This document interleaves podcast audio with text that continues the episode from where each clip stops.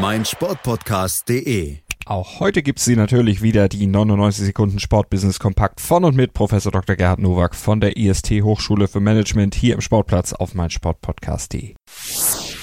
Herzlich willkommen zu den News to Use aus dem Sportbusiness. Der Deutsche Fußballbund hat eine neue Aufstiegsregelung zur dritten Liga beschlossen.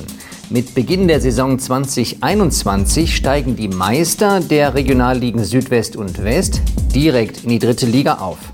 Zwei weitere Aufsteiger werden aus den Staffeln der drei Regionalligen Nord, Nordost und Bayern ermittelt. Des Weiteren einigten sich die Delegierten des DFB-Bundestages auf die Einführung einer Futsal-Bundesliga ab der Saison 2021-22. Stell dir vor, du bist Meister und steigst nicht auf.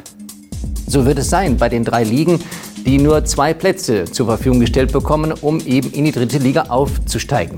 Geht's noch? Gab es keine andere Regelung?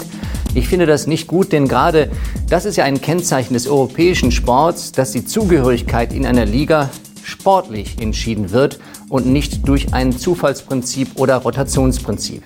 Dagegen Gratulation zur Einführung der Futsal-Bundesliga, also der offiziellen Hallenfußballversion der FIFA. Denn hier überbrückt auch der DFB die Winterpause, wenn draußen nicht gespielt wird.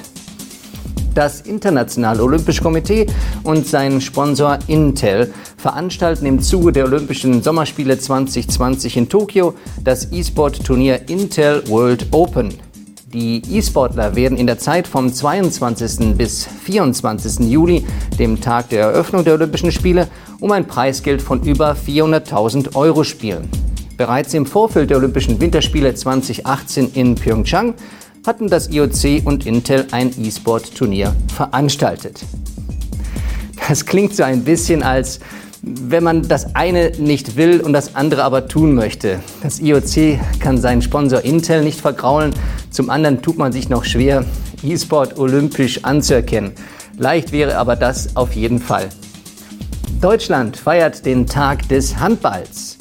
Bundesweit werden sich mehr als 170 Vereine an dieser Initiative des Deutschen Handballbundes beteiligen und am 26. Oktober Handball-Familienfeste feiern.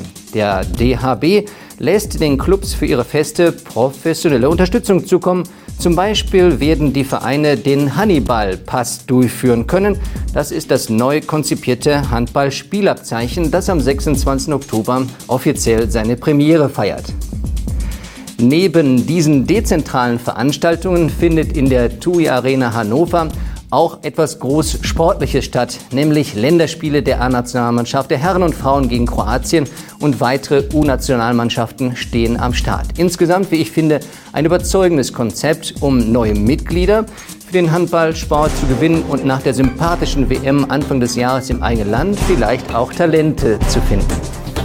Das waren sie, die News to Use für diese Woche. Ich wünsche Ihnen gutes Sportbusiness.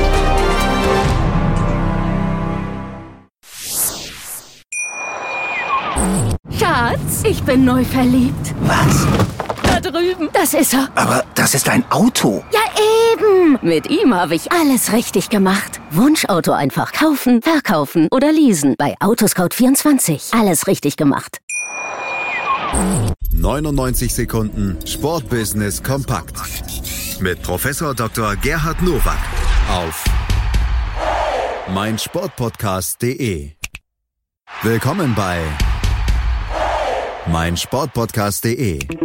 Wir sind Podcast. Wir bieten euch die größte Auswahl an Sportpodcasts, die der deutschsprachige Raum so zu bieten hat.